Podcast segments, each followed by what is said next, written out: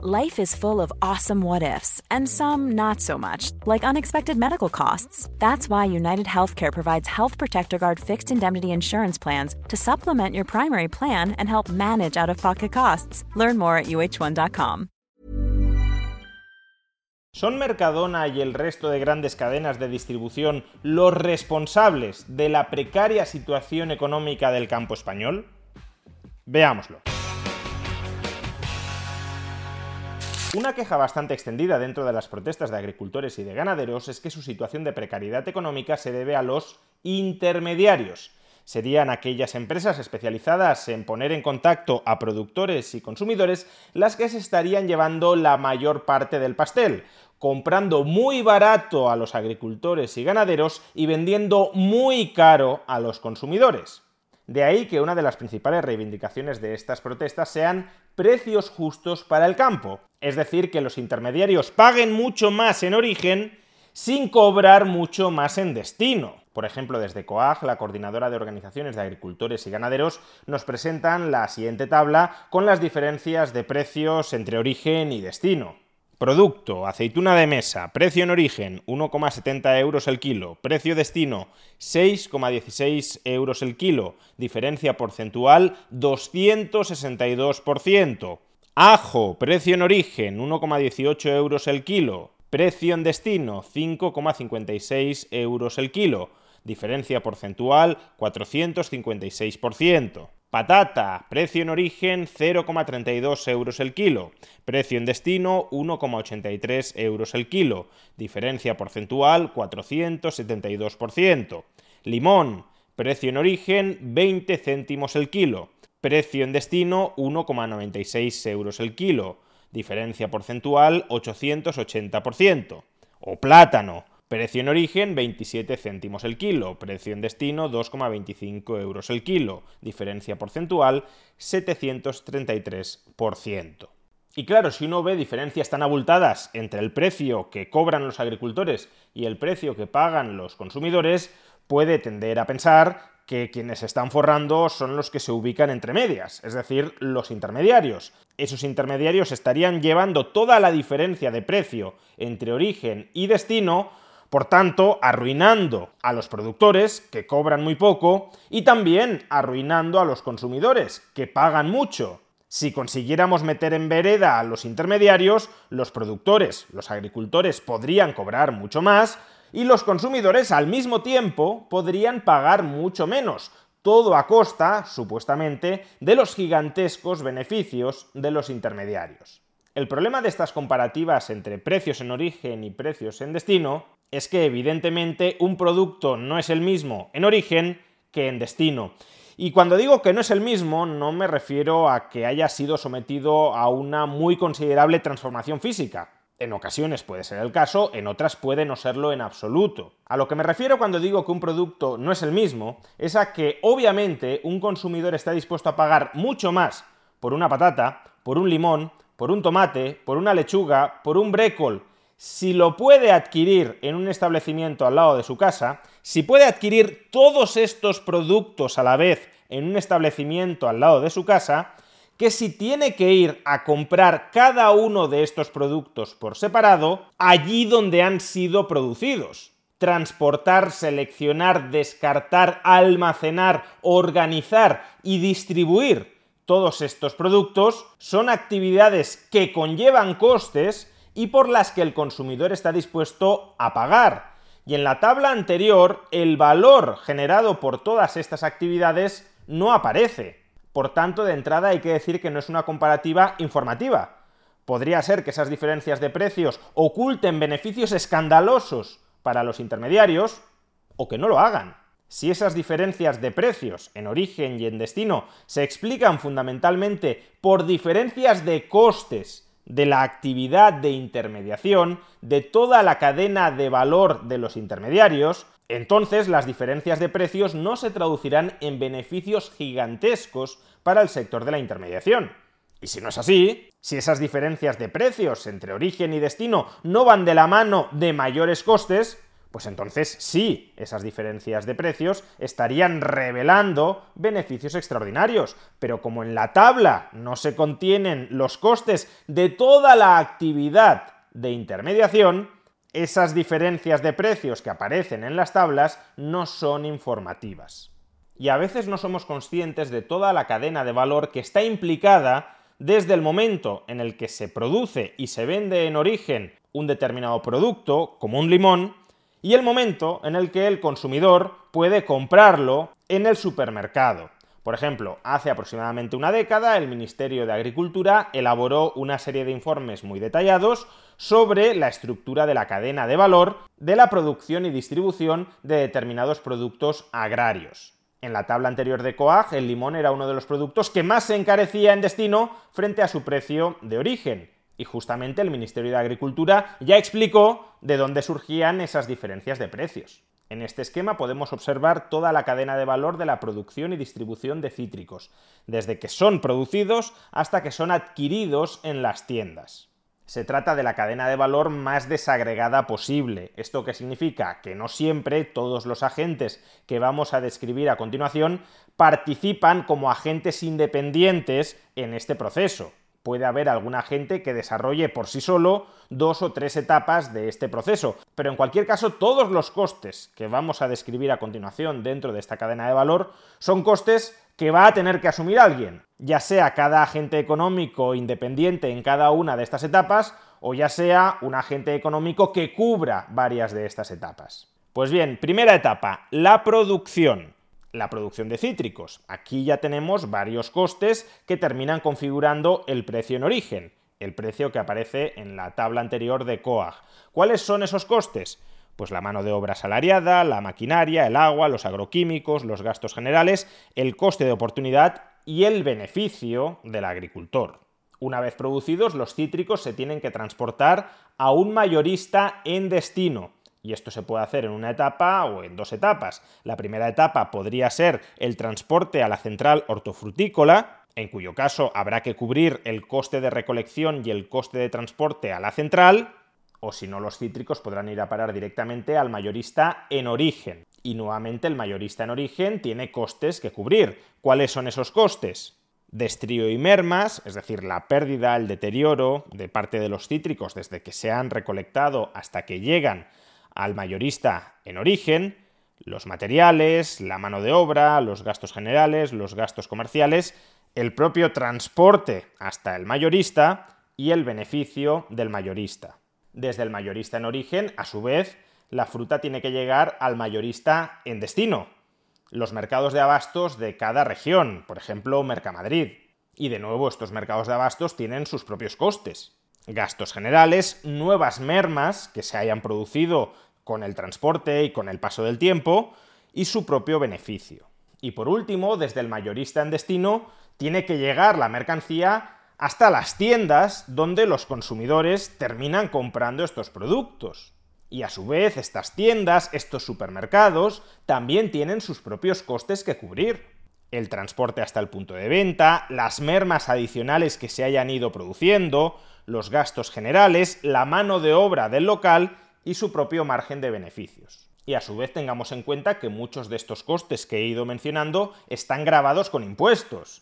Por ejemplo, el impuesto de hidrocarburos a los transportistas o, por ejemplo, el impuesto especial a la electricidad que afecta a la actividad de todos ellos. Probablemente algunos de vosotros, después de observar esta larguísima cadena de valor donde en todas las etapas hay costes, costes, costes, y en cada una de ellas también margen de beneficios, margen de beneficios, margen de beneficios, etcétera, os estáis planteando, ¿y todo esto no se puede simplificar? ¿No sería más sencillo, por ejemplo, que el supermercado final comprara directamente al agricultor en origen y nos quitáramos al mercado de abastos en origen y al mercado de abastos en destino? Y sí, como he dicho, este es el modelo más extenso posible de intermediación desde el productor al consumidor. Pero hay otros modelos donde se prescinde de alguna o de varias de estas etapas porque hay un intermediario que las absorbe. El punto es que absorber todas estas etapas tampoco es tan sencillo, porque para hacerlo has de tener una logística impresionante. Todos entendemos, por ejemplo, que una tienda de barrio no se puede ocupar de negociar en origen con los productores de cada uno de los productos que vende en tienda, no se puede encargar de transportar o de contratar el transporte para cada uno de estos productos, de almacenarlos en destino hasta que lleguen a origen, de hacer el destrío de las piezas que están bien y de las piezas que están mal en cada una de las etapas, etcétera. De la misma manera que en el resto de la economía las empresas tienen proveedores porque así cada empresa se puede especializar en aquello en lo que es relativamente mejor, en la intermediación entre producción y consumo también hay intermediarios especializados y no es tan sencillo que una empresa pueda dedicarse a todas las actividades propias de la intermediación y batir al mismo tiempo en costes, en eficiencia, a todos los intermediarios especializados. Vamos, que por ejemplo a una tienda pequeña de barrio le sale más a cuenta ir a Mercamadrid a seleccionar el género que quiere comprar en la tienda que dedicarse a hacer todas las actividades anteriores que he mencionado.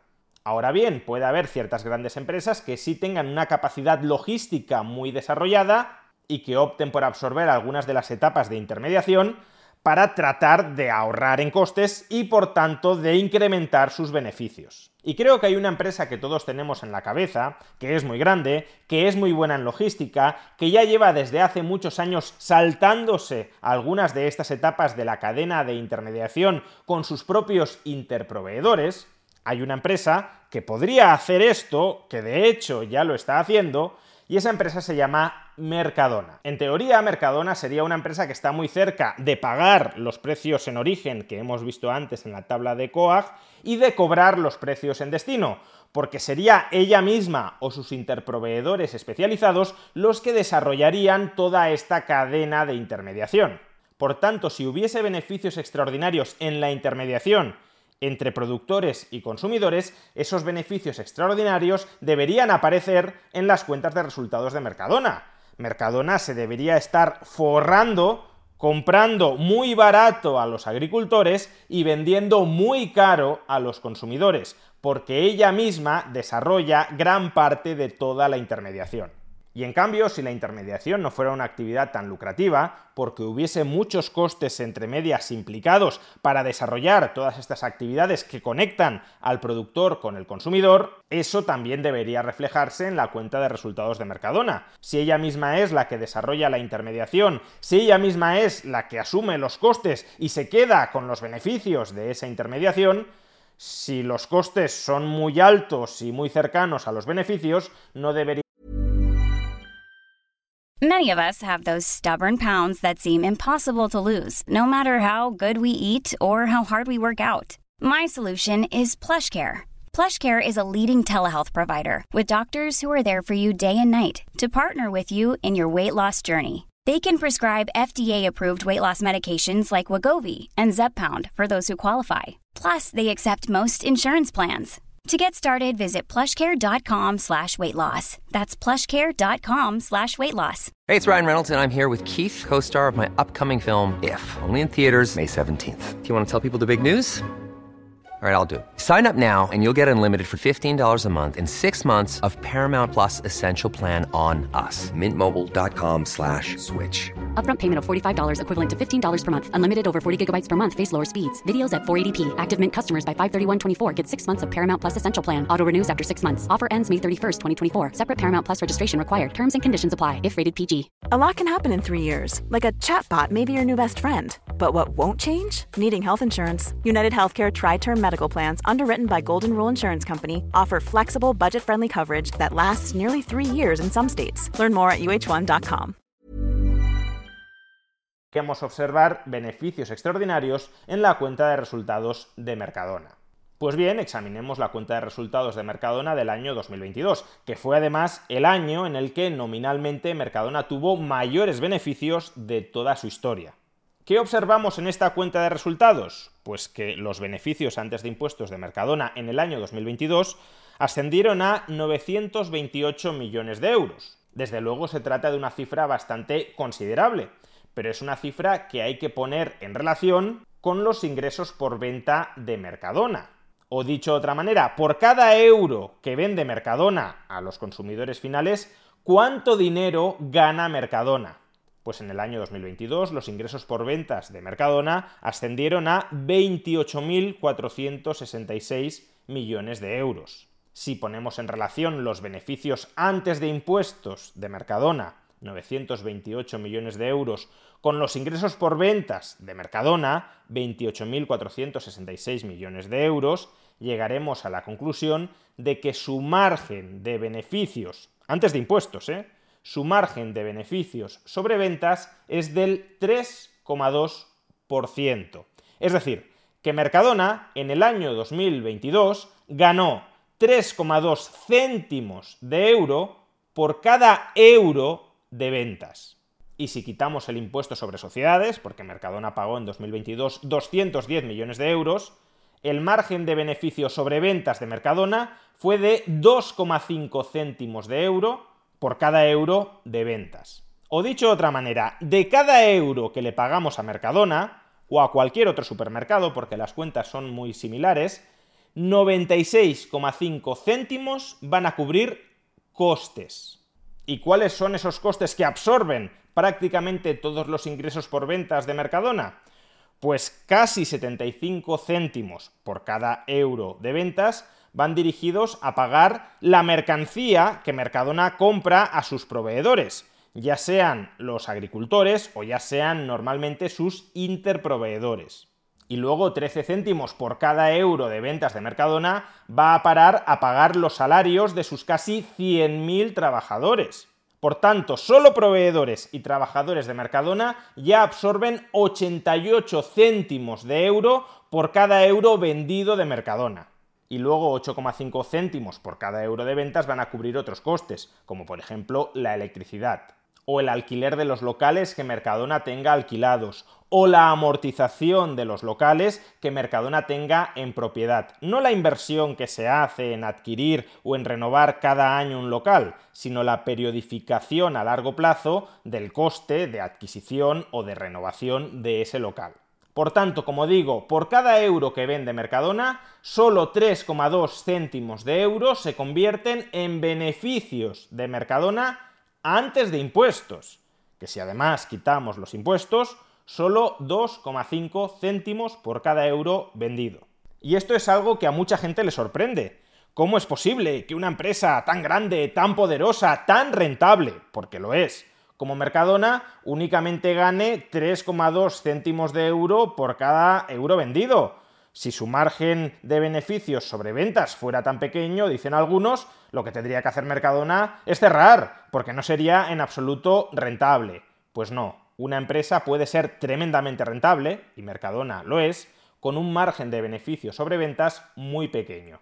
¿Qué es preferible? ¿Vender una unidad a 100 euros con un margen de beneficio del 90%, en cuyo caso ganaré 90 euros, o vender 10 unidades a 100 euros con un margen de beneficios del 10%, en cuyo caso ganaré 100 euros? Pues evidentemente lo segundo. La fuente del beneficio de Mercadona no está en que gane mucho dinero por cada unidad que vende, sino en que vende muchísimas unidades. Como ya hemos dicho antes, en el año 2022 los ingresos por ventas de Mercadona ascendieron a 28.466 millones de euros. Y esto es equivalente a 2,34 veces todo el activo de Mercadona. El activo total de Mercadona, es decir, todo lo que tiene la empresa, tiene un valor de 12.158 millones de euros. Pues bien, cada año Mercadona vende casi 2,5 veces todo lo que vale Mercadona. Por tanto, por poquito que ganes en cada venta, si tus ventas son muchísimas, al final terminarás ganando muchísimo en relación con el capital que has invertido en ese activo. Y esa, repito, es la clave del beneficio de Mercadona o de cualquier otro supermercado. No ganar muchísimo sobre cada unidad vendida, sino vender muchísimas unidades sobre las que se gana un poquito. Por supuesto, 3,2 céntimos de euro por cada euro vendido es el margen de beneficio agregado sobre todas las ventas de Mercadona. Puede haber productos en los que Mercadona tenga un margen mayor y otros en los que tenga un margen menor. Y en este sentido uno podría pensar que el margen de beneficios sobre los alimentos frescos, sobre los productos del campo, que el margen de beneficio en estos casos será mucho más alto que en el resto. Pero démonos cuenta de que si el margen de beneficio agregado es el 3,2%, el margen de beneficio de los alimentos frescos no puede ser muy superior. Por ejemplo, en el año 2022 los ingresos del conjunto de la distribución minorista alcanzaron los 105.000 millones de euros.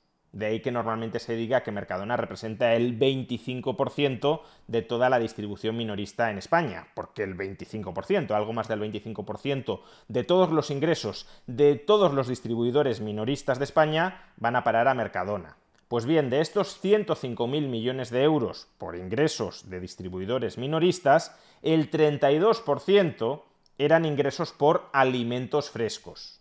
Pues bien, si estos mismos porcentajes se reproducen en el caso de Mercadona, y no se desviarán mucho, de hecho, se venden más alimentos frescos en las grandes superficies como Mercadona que en los pequeños comercios, pero bueno, imaginemos que estas cifras del conjunto del sector se reproducen más o menos en el caso de Mercadona, si en el 68% de las ventas de Mercadona que no son de alimentos frescos, Mercadona obtuviera un margen del 0%, en el 32% de ingresos que sí son ingresos por ventas de alimentos frescos, Mercadona solo podría tener un margen máximo del 10% si es que su margen agregado sobre todas sus ventas es del 3,2%. Por tanto, en el más exagerado de los casos, Mercadona sobre los alimentos frescos ganaría 10 céntimos por cada euro vendido. Ahora bien, como es obvio, Mercadona no obtiene un margen del 0% sobre el 68% de sus ventas. Por tanto, el margen sobre los alimentos frescos, aun cuando esté por encima del 3,2%, estará por debajo, significativamente por debajo del 10%. Quizá pueda ser del 5, del 6 o como mucho del 7%, que es, por cierto, el margen sobre beneficio minorista que encontró, que halló el Ministerio de Agricultura en el año 2010-2011 cuando desarrolló el esquema de la cadena de valor que hemos visto antes.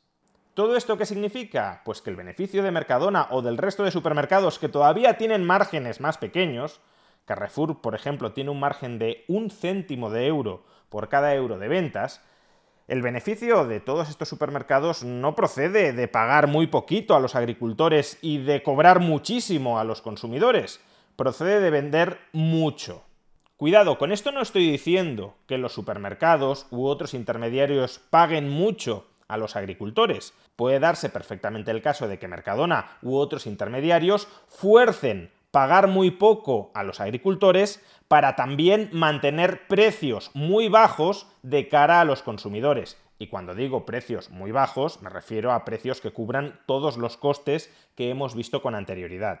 Porque si el margen de beneficios sobre ventas de Mercadona es del 3,2%, lo que estamos diciendo es que no hay mucha diferencia entre el coste de producción y distribución de un producto y su precio de venta final. Y es que a Mercadona no le interesa que haya mucha diferencia, porque si Mercadona obtiene sus beneficios de vender mucho, ¿Cómo puede conseguir vender mucho? Manteniendo los precios todo lo bajo que pueda, cubriendo costes, claro está, para así batir a la competencia y maximizar su volumen de ventas. O expresado de otra manera, si Mercadona pagara mucho más a sus proveedores, incluyendo a los agricultores, tendría que cobrar mucho más a los consumidores. Y la cuestión es, ¿los consumidores españoles están dispuestos a pagar mucho más para que los intermediarios a su vez paguen mucho más a los proveedores?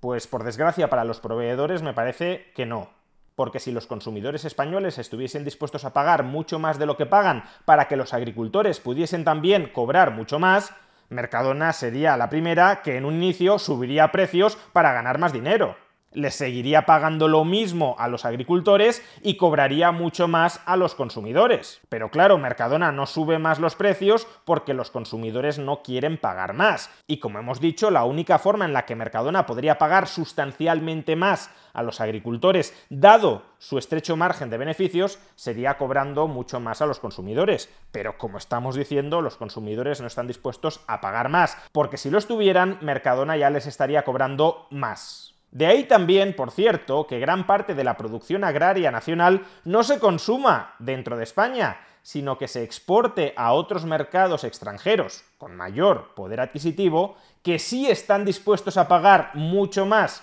que los consumidores españoles por la producción agraria española. En definitiva, como hemos visto en vídeos anteriores, muchos agricultores sí están atravesando una situación económica muy precaria. A su vez, como también hemos visto en vídeos anteriores, algunas de sus reivindicaciones para conseguir incrementar su rentabilidad son reivindicaciones justas. No todas, pero sí algunas de ellas. Ahora bien, la causa de esa precariedad económica en la que viven muchos agricultores no es de los intermediarios, los cuales no tienen márgenes de beneficio sobre ventas demasiado altos. Los problemas residen en la baja productividad de muchas explotaciones, en la alta regulación y burocratización de la actividad agraria en España, del bajo poder adquisitivo del mercado local, donde se podrían comercializar directamente y a bajo coste de distribución muchos de estos productos, productos, etcétera. Pero no matemos al mensajero, es decir, no matemos al intermediario. Es decir, no les reclamemos a los políticos que hiperregulen y destruyan el sector de la intermediación comercial en España, que funciona razonablemente bien. El sector agrario español y europeo necesitan de una reconversión muy profunda y lo que sí habría que reclamarles a los políticos nacionales y europeos es que no encarezcan artificialmente esa reconversión con regulaciones absurdas y con burocracias redundantes. Es decir, que no les compliquen todavía más de lo que ya es la vida a los agricultores.